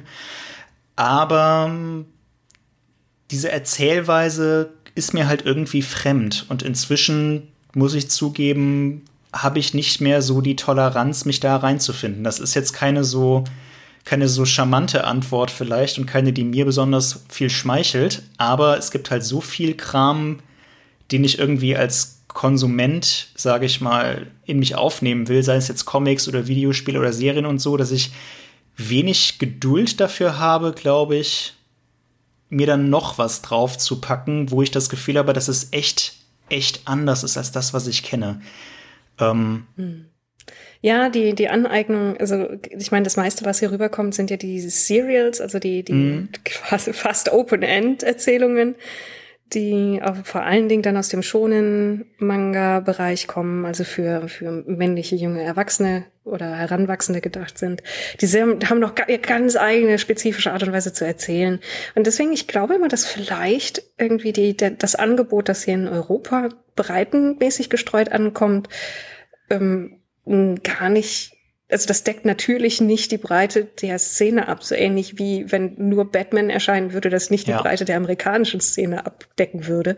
Und keine Ahnung, vielleicht gibst du gibst du den Leuten, die im, auch im Mangaka-Bereich anders erzählen, irgendwann noch mal eine Chance, wenn du mal Urlaub, Zeit und ausnahmsweise keinen anderen Lesestoff hast, also nie vermutlich, ähm, wenn sich all diese Dinge überlappen müssen. Aber es gibt halt eben auch wirklich Dinge, die eher, sag ich mal, einer Graphic Novel entsprechen könnten. Insofern, also ich kann es aber sehr gut verstehen, dass man diesen Zugang zum Erzählen und vor allen Dingen auch den Ballast, der häufig an kulturellen Annahmen mitkommt, dass denen zu stemmen, also so aus von nichts heraus, ohne damit Stück für Stück vertraut geworden zu sein, vielleicht etwas hart ist. Ähm, es gibt schon, also ich, ich nehme ja auch zum Beispiel durch diesen Podcast immer wieder ähm, Empfehlungen auf und besorge mir die Sachen dann auch und ich habe einen Manga-Lesestapel für den Urlaub, wo zum Beispiel äh, Pluto drauf ist, der jetzt in den letzten zwei Folgen erwähnt wurde, äh, sowohl von Lars von Turner als auch von, äh, es waren nicht die letzten zwei, sowohl von Lars von Turner als auch von Micha von Manga Kult, von, ja, ich kann den Namen, ich krieg den Namen nicht mehr zusammen. Ähm, der halt mal was anderes ist, der halt nicht einfach so ein klassischer Shoujo, Shonen oder was weiß ich, so ein Serial-Ding im weitesten Sinne im Stile von Dragon Ball ist. Ähm, oder auch äh, einige der Mangas, die bei Schreiber und Leser erscheinen, ähm, von Taniguchi. Ja.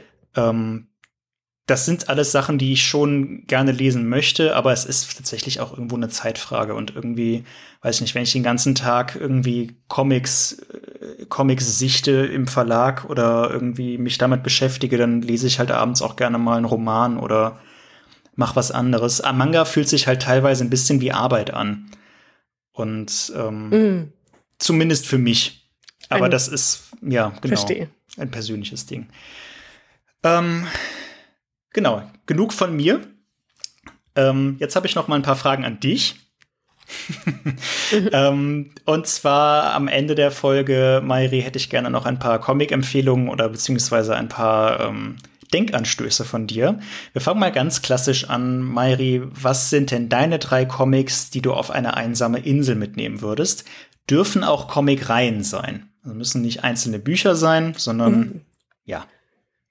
Also ich bin nicht durch die, die, durch, durch die Größe des Gepäcks beschränkt. Nein, du bist ich mitnehme, nicht- du bist es muss nicht- einfach ein, Genau. ein Titel sein. Genau.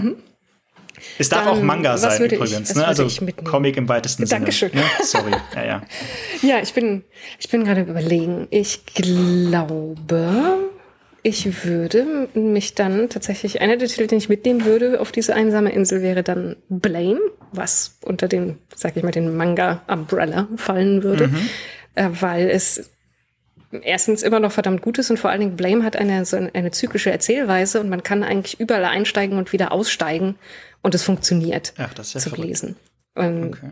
und das ist äh, zu, zu Tamonihei, der Künstler, der dahinter steht, ist sowieso einer meiner ganz großen Favoriten, der sehr viel Science-Fiction, transhumanistische, ähm, Far-Future, Near-Future Sachen geschrieben hat.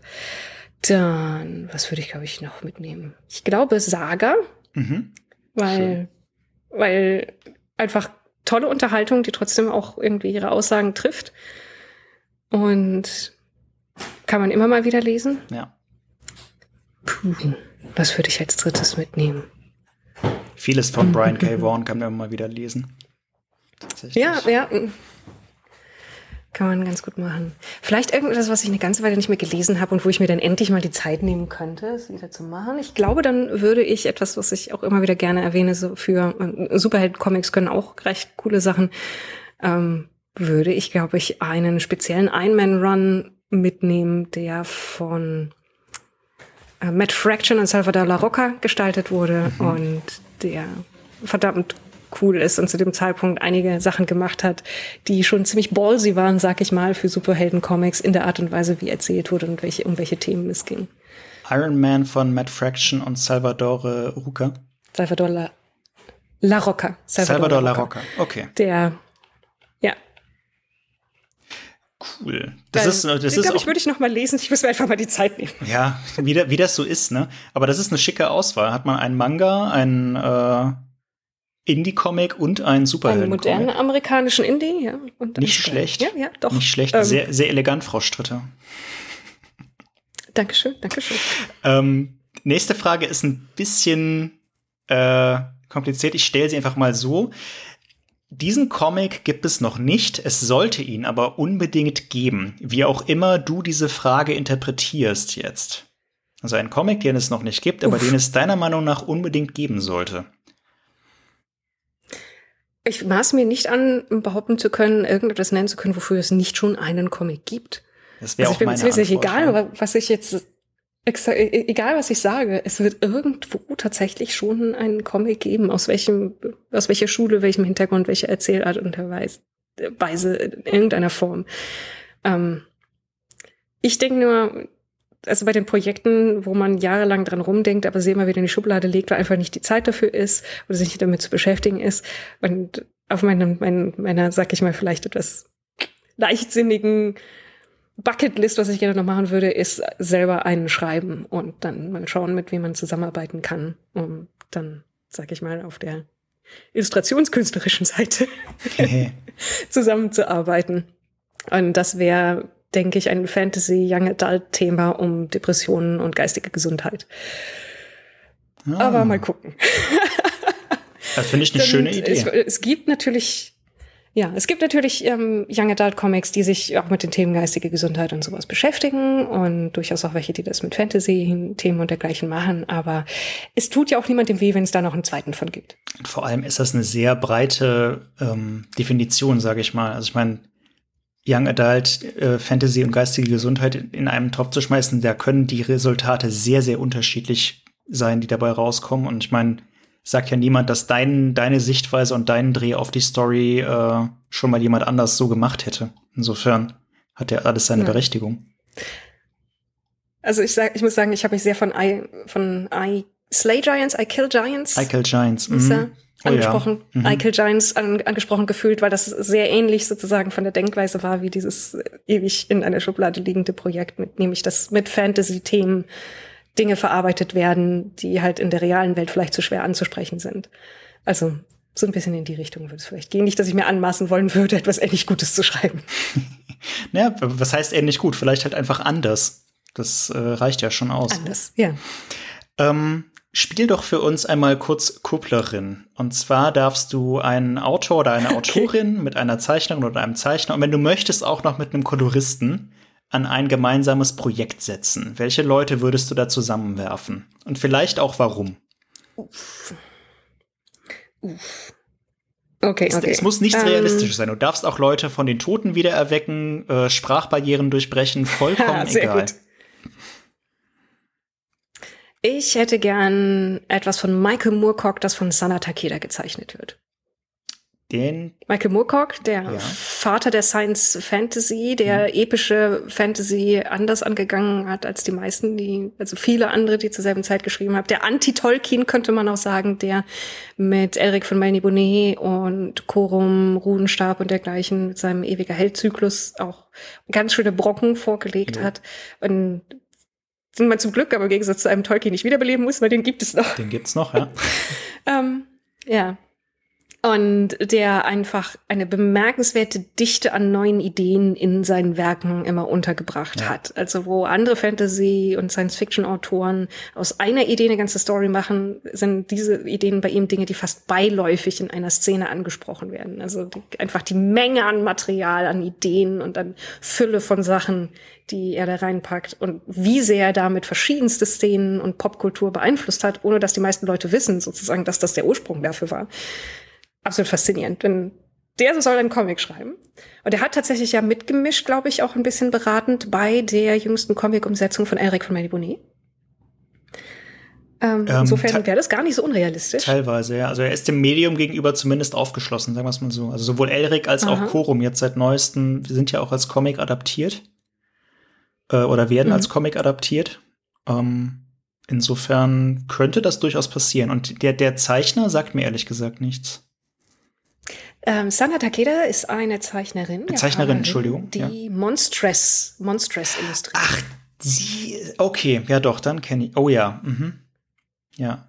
Und die, ihre, ihre Mischung aus fast so Jugendstil, lieblich ausgearbeiteten Details mhm. und fin, finstersten ähm, Schlachten und Morden ja. und der, der, der die, die Bandbreite auch, die sie von Charakteren und dergleichen hat. Und das von halt eben fast dem, was man mit Manga, mit diesem fast lieblichen von den Figuren verbindet, bis hin zu halt den, diesen unglaublich detailverliebten Gesichtern dann von anderen Spezies und anderen Wesenheiten oder so etwas, die, die ist bemerkenswert vielseitig. Und ich glaube, die könnte, könnte den wunderbaren kosmischen Wahnsinn und die Detailtiefe und die überbordende Fantasie von einem Moorcock auf eine ganz interessante Art und Weise anfangen. Das Artwork von Monstrous ist eines von diesen Artworks, wo man davor sitzt, finde ich, und sich fragt, wie das eine Person gemacht hat. Wie die Zeichnerin in der Lage war, das aufs Papier zu bringen, ohne dabei wahnsinnig zu werden. Und wo, wo die Ja, und dann auch noch in, in einem, in einem Veröffentlichungstakt. Ja, quasi. ja, es ist absolut irre. Ja. Das wäre eine ziemlich epische Kombination. Ich hoffe, äh, dass sie es in einem entsprechenden Format dann auch zusammen veröffentlichen. Aber das wäre wär schon, wär schon ziemlich großartig. Das stimmt. Sehr schöne Idee. Sehr ja. schöne Idee. Ähm, jetzt machen wir ein bisschen Werbung nur mal kurz. Mhm. Ähm, und zwar würde ich dich bitten, uns einen Comic aus unserem Programm zu empfehlen, also aus dem Splitter-Programm. Egal wann der erschienen ist, egal worum es geht, einfach einen Comic, den du unseren Zuhörerinnen und Zuhörern ans Herz legen würdest. Uh, okay, lass mich kurz nachdenken. Ich meine natürlich die klassischen Arles Tor-Bände sowieso. Aber ich glaube, ah, wir hatten da neulich doch schon drüber geredet. Da, die Comic-Umsetzung von Liuzechins Kurzgeschichten und Romanen. Das äh, Lützechen ist der bekannteste, international bekannteste chinesische Science-Fiction-Autor aus der Volksrepublik China. Und ich finde seine Geschichten gewinnen in den Comics ungemein, weil ja. Liu so brutal nüchtern schreibt, dass irgendwie die gigantischen Themen und Szenarien, die er da entfaltet, gar nicht so große Wirkung irgendwie haben, wenn man sie liest. Also da muss man sehr viel Eigenarbeit quasi leisten. Und die Comics eben einen tollen Job dann machen darin, das im wahrsten Sinne des Wortes auf volle Leinwandbreite auszufalten. Und dem, was er nur sehr sporadisch in seiner Beschreibung anreißt, dann entsprechend würdige Bilder zu liefern. Also äh, die Wander der Erde habe ich da zuletzt gelesen. Johann Johanns Blasen liegt jetzt gerade frisch auf dem Rezensionsstapel. Den werde ich mir jetzt nächstes angucken. Aber da gibt's ja eine ganze Reihe von verschiedenen Umsetzungen, die ihr jetzt ins Deutsche bringt. 16 Stück werden es insgesamt. Ja. Mehr der Träume jo, kommt als nächstes. Der schreibt auch echt viel. Der, das sind halt alles, es sind, also bis auf Wandernde Erde ist aber davon fast noch nichts auf Deutsch erschienen. Ne? Das ist, also das ist auch mhm. noch ganz interessant. Äh, bisher, also wir haben von äh, Heine inzwischen die Info bekommen, dass da noch mehr kommen wird. Ähm, mhm. Aber aktuell ist von den Kurzgeschichten, die wir planen oder die wir, wir, wir kriegen, die, wir sind ja auch da Lizenznehmer. Das ist ein großes chinesisch-französisches Kooperationsprojekt, wirklich extrem hochkarätig. Ähm, wir kriegen da ja auch die Sachen zugespielt sozusagen und übersetzen in Anführungszeichen nur. Ähm, aber es ist viel, viel, viel, viel Kram, den es auf Deutsch bisher einfach noch gar nicht gab. Und es ist wirklich eine tolle Bandbreite an Sci-Fi-Stories. Also die, die kann ich auch sehr empfehlen. Die gefällt mir, die gefallen mir auch sehr gut bisher alle. Ähm, dann noch äh, eine Empfehlung unabhängig vom Stitter Verlag und unabhängig vom Medium. Ein Buch, ein Film, eine Serie, ein Spiel, irgendwas, was dich in letzter Zeit begeistert hat. Also jetzt gerade in diesem Moment mhm. sozusagen. Also ähm, muss es aktuell, also muss es auch aktuell herausgekommen sein, weil ich bei vielen Dingen aufgrund Nö. von, sag ich mal, vom Arbeitspensum aktuell vielleicht gar nicht so up to date bin. Ich meine, alle nein. Leute, die Disney Plus schauen, schauen Loki und finden es vermutlich gut. Also ich persönlich, ich auch, aber ja. wenn die, die, diese Verspieltheit und die Dreistigkeit und irgendwie die, der Unsinn, den sie da verzapfen mit dieser Art von Budget ist schon bemerkenswert. Also hätte man nicht mit gerechnet irgendwie vor zehn Jahren, dass so viel Geld auf so einen, einen Unsinn in Anführungsstrichen geworfen wird. Das gefällt mir. Aber was ich derzeit spiele und was mir sehr, sehr viel gibt, ist Disco Elysium. Das ist zwar schon von 2019, mhm. aber das ist eines der am besten geschriebenen Computerspiele, das ich je gespielt habe. Und es ist ein Rollenspiel, aber mit dem, glaube ich, ziemlich einmaligen Setting einer Fantasy-Welt in dem Sinne nicht, dass es was Übernatürliches gibt, sondern nur, dass es nicht unsere Welt ist, also vielleicht eher eine Parallelwelt, in der sich eine ganze Reihe von Kulturen, die immer so ein bisschen an reale erinnern, aber eben in bestimmten Zusammenhängen in einer Phase nach teilweise einer, einer kommunistischen Revolution befinden und ein Spiel, das anhand davon, dass man einen Poliz trunksüchtigen Polizisten mit einem Filmriss spielt, der in einem Mord ermittelt, in einem Ort, wo gerade die Arbeiter einen Aufstand planen und die Masch den Hafen angehalten haben und dergleichen. Unglaublich viele Themen von geistiger Gesundheit, inneren Stimmen, ähm, Konsequenzen, Kommunismus, verschiedenste politische Strömungen, ähm, Kapitalismus, äh, Integrität und dergleichen verhandelt und rübergebracht werden auf eine äh, bemerkenswert elegante, leichtfüßige, bizarre und liebenswerte Art und Weise und gleichzeitig noch mit den Tropes von Rollenspiel spielt, in dem Sinne, als dass für Dinge Werte verteilt werden und wie es funktioniert und worauf man versuchen kann, quasi seinen Charakter auszurichten. Unglaublich meta, aber genial ist. Das ist eines der ganz wenigen Computerspiele, das ich als Kunst bezeichnen würde, auf, mit dem, was es macht. ich habe einen sehr spezifischen und vielleicht etwas kuriosen Kunstbegriff. Kein Problem. Du bist aber definitiv nicht die erste Person, die dieses Spiel äh, empfohlen hat, mir zumindest. Ich habe es allerdings noch nicht gespielt, mhm. Äh, muss ich zugeben. Aber ich habe davon auch nur sehr viel Gutes gehört. Also es ist wirklich eine tolle Empfehlung und hat auch tatsächlich gar nicht so wahnsinnige Grafikanforderungen. Könnte also auch auf älteren Systemen noch ganz gut funktionieren, ne? Glaube ich.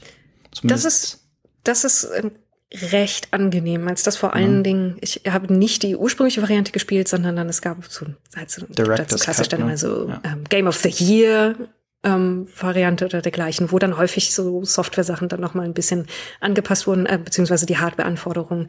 Also es sollte nicht viel verbrauchen. Ich spiele es meistens auf einem Rechner, der eigentlich viel zu viel für drauf hat, weil das unser Streaming- und Cutting-Rechner unter anderem ist. Aber ich glaube, es sollte auch auf den meisten keine Ahnung, auf so einem, so einem freundlichen kleinen Laptop müsste es auch noch laufen, weil es so viel gar nicht rauszieht, weil seine Stärke ähm, die Texte sind, ja. weil es einfach so verdammt gut geschrieben ist.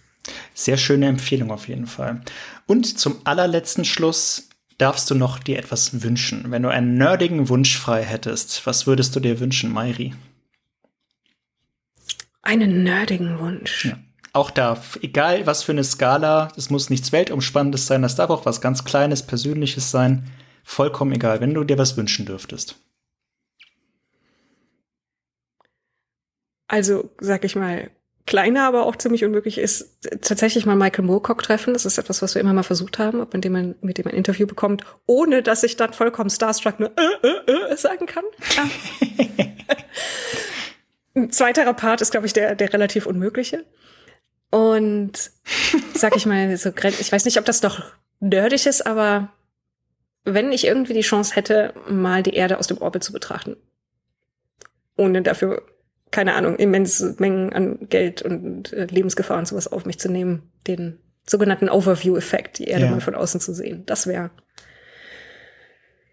Ah, das wäre schon cool. Ich glaube, das fällt nur unter nerdig, weil es mit Raumfahrt zu tun hat. Das oder? fällt unter nerdig, ist aber auch poetisch. Und da haben wir doch zwei, zwei schöne Welten miteinander verbunden. Also, das gefällt mir gut. Ich glaube, da würde ich mich auch anschließen. Genauso wie bei dem äh, Interview mit nicht Michael Moorcock, sondern mit Neil Gaiman. Das hatte sich äh, Katinka vor kurzem gewünscht. Mm. Äh, das finde ich auch mal interessant. Okay, mhm. damit sind wir am Ende unseres Podcasts. Vielen Dank für die vielen Empfehlungen, vielen Dank für die schönen Empfehlungen. Ähm, wir machen es jetzt so. Äh, ich zwinge dich jetzt doch noch mal zu ein bisschen Werbung. Und zwar, damit ich mich damit nicht irgendwie verplappere und Unfug erzähle, würde ich dich bitten, sag, sag doch unseren Zuhörern und Zuhörern doch mal, wo man Orkenspalter und dich und Nico und generell, was ihr so macht, alles so finden kann. Ich pack das alles auch noch mal in die Show Notes. Ihr müsst nicht mitschreiben, aber ähm, das drücke ich jetzt dir aufs Auge und danach werde ich noch meinen Text los. Das heißt, du bist nicht die letzte Person, die hier im Podcast Werbung macht. Ist das ein Deal? Ich finde, das ist ein Deal. Das klingt nach einem hervorragenden Deal. Okay, also, was, machen, was machen wir? Orkenspalter TV macht Rezensionen, äh, Talks und Spielrunden schwerpunktmäßig zu Rollenspiel. Aber wir besprechen auch Comics, wir machen auch Live-Rollenspiel, beziehungsweise wir haben es gemacht, bevor es eine Pandemie gab, wo man also wirklich in Kostümen herumläuft. Wir haben unter anderem Dokumentationen auch gedreht. Eine zum Beispiel, wie wir nach China fahren, um dort einen animatronischen Dinosaurier wiederum für ein anderes Filmprojekt abzuholen. Halleluja. Und Mehr oder weniger alles davon findet man einfach auf unserer Seite auf orkenspalter-tv.de und unsere Videos und unsere Streams, die findet man unter Twitch ähm, TV slash Orkenspalter TV und auf YouTube unter Orkenspalter TV und viele von den Let's Plays, also von den Spielrunden, den mitgefilmten oder gestreamten unter Orkenspalter TV spielt. Das ist unser Babykanal, wo wir gerade die längeren Kampagnen hin ausgelagert haben. Und da sieht man auch immer, was haben wir, was haben wir geschrieben, was haben wir gemacht, was tun wir in nächster Zeit, äh, wie kann man in der Community auch mit dabei sein. Wir haben unseren Discord-Server jetzt gerade vor kurzem für alle Leute geöffnet. Vorher war der für die Leute, die uns auf Patreon, Steady oder Twitch unterstützen. Und das heißt, wir haben da jetzt so einen, so einen freundlichen Eingangsbereich, wo alle Leute einfach mit sich tummeln und plaudern und über Rollenspiele und Krims und Krams reden können, aufgemacht. Ja, ich glaube, das waren, waren alle nötigen Dinge, ähm, die man dazu zu sagen hat. Und wir freuen uns über alle Leute, die vorbeischauen und vielleicht ein neues Hobby oder zumindest neue Bereiche von Hobbys und Themen finden, die vielleicht vorher noch gar nicht so weit ausgefaltet waren vor dem inneren Auge und wo man noch ganz viele Dinge entdecken kann, die einen total ansprechen können, von denen man nicht wusste, dass sie existieren. Das ist unser Job. Und den macht ihr, finde ich, sehr gut. Ich und äh, mal die Mitspieler aus meiner Rollenspielgruppe empfehlen's. und die, die kennen sich aus. ähm, ich, ich nur so mäßig. Ähm, so, und jetzt mein Text, den äh, Splitter Verlag. Äh, wisst ihr, wo ihr uns findet, hoffe ich mal, wenn ihr diesen Podcast jetzt seit 21 Folgen hört, splitter-verlag.de. Und wenn ihr uns Kritik, Kommentare, Anregungen, Fragen, irgendetwas zum Podcast oder zu unserem Programm oder generell zu Comics ähm, schicken möchtet, dann schreibt uns das gerne per E-Mail an info at splitter-verlag.de oder auf einem beliebigen sozialen Medienkanal at splitterverlag. Äh, beliebig ist äh, in dem Zusammenhang Twitter, Facebook, Instagram. also vielleicht doch nicht ganz beliebig. Ähm, ja. Kein TikTok. Kein TikTok. Aber du wirst lachen, ich habe mich damit vor kurzem beschäftigt. Es gibt jetzt nämlich äh, Workshops vom Börsenverein des Buchhandels, wo es um BookTok geht. Ähm, aber uh. ich musste mir dann eingestehen, da habe ich weder den Nerv noch die Zeit für zurzeit.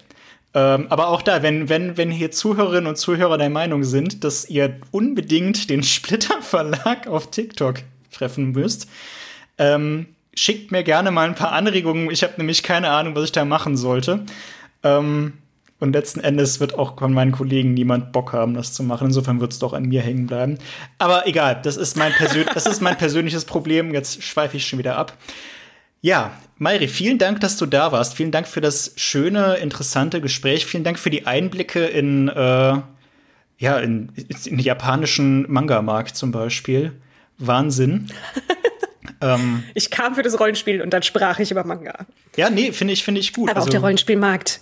Ja, also, also auch der Rollenspielmarkt in Japan ist total faszinierend. Ich, ich finde, hatte ich mir noch nie. Es ist so logisch, dass es das gibt und dass das wahrscheinlich auch ganz anders ist als bei uns, aber ich habe da noch nie drüber nachgedacht. Ähm, keine Ahnung. Aber das ist das Schöne an diesem Podcast. Äh, ich lerne da auch immer was Neues dazu. Insofern vielen Dank dafür, Mairi. Und ähm, ja, wir hören uns in der nächsten Folge hoffe ich mal. Lasst uns ein Abo da, wenn es euch gefällt. Schreibt uns einen Kommentar und schaut auch mal bei den Orkenspaltern vorbei, wenn ihr schon dabei seid. Und dann bleibt mir nur noch zu sagen, ähm, vielen Dank fürs Mit dabei sein, vielen Dank fürs Zuhören an euch und tschüss, Mairi, bis hoffentlich bald. Tschüss, Max, und vielen Dank für die Einleitung. Ich habe mich sehr amüsiert. Es war ein sehr angenehmes Gespräch. Splitter, Splitter.